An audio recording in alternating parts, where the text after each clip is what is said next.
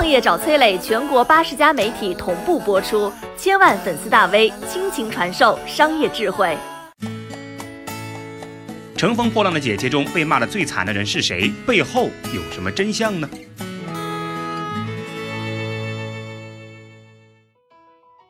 乘风破浪的姐姐播出到现在，被骂的最惨的人他是谁呢？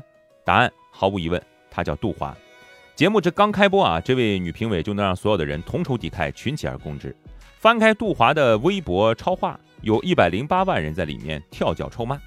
为什么这杜华被批得这么惨呢？面对名气一般的选手，他的点评异常的犀利，句句带刺儿；唱功过硬的歌手呢，他反而打分低。理由竟然是这样会让其他成员显得很弱。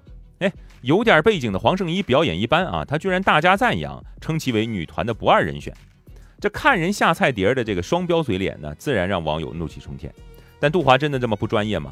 舞台下的他可是娱乐圈出名的厉害人物，生完孩子还没一个月就开始创业，成立乐华娱乐公司，一出手就签下当时的顶流艺人韩庚，开启一飞冲天之路。仅仅六年时间，乐华娱乐就在新三板挂牌上市。如今的乐华呢，已经是内地娱乐经济首屈一指的公司，旗下艺人几乎占据了年轻偶像半边天。你现在看到的各种选秀节目，无数练习生都来自乐华，什么王一博啊、孟美岐呀、吴宣仪啊、周笔畅啊，都在为杜华打工。这样一位实力雄厚的娱乐圈资本家，为何还要抛头露面，身处风口浪尖，做这个吃力不讨好的啊浪姐当中的评委工作呢？随着节目的进行，你就能逐渐明白了。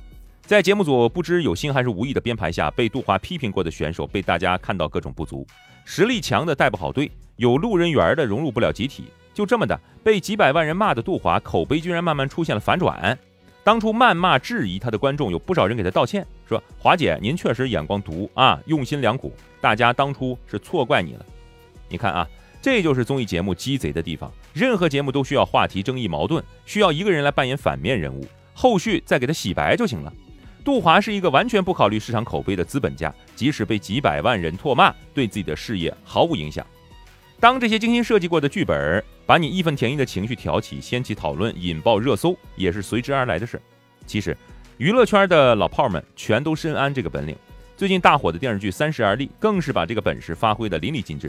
知道你讨厌小三儿，他们硬是上演了原配智斗绿茶的戏码；知道你害怕变老啊，他们就开始强调年龄焦虑；知道你渴望富裕，他们便展现似是而非的富人生活，精准拿捏你的情绪，敏锐揣度你的喜好。把热点精心准备好，话题瞬间引爆。或许啊，整个世界都是一出类似的好戏。你想看什么，总有别人比你更懂。我是商业小纸条，我在很多平台去分享过创业方面的课程和经验，比如说抖音、快手、百度、阿里、腾讯等等。我把主讲内容呢整理成一套音频课程，里面谈到了如何创业、如何做副业，以及优质的一些项目剖析等等。相信会对你有所帮助。下拉手机屏幕，在节目简介里添加我的个人微信，这套课程可以免费给你一份。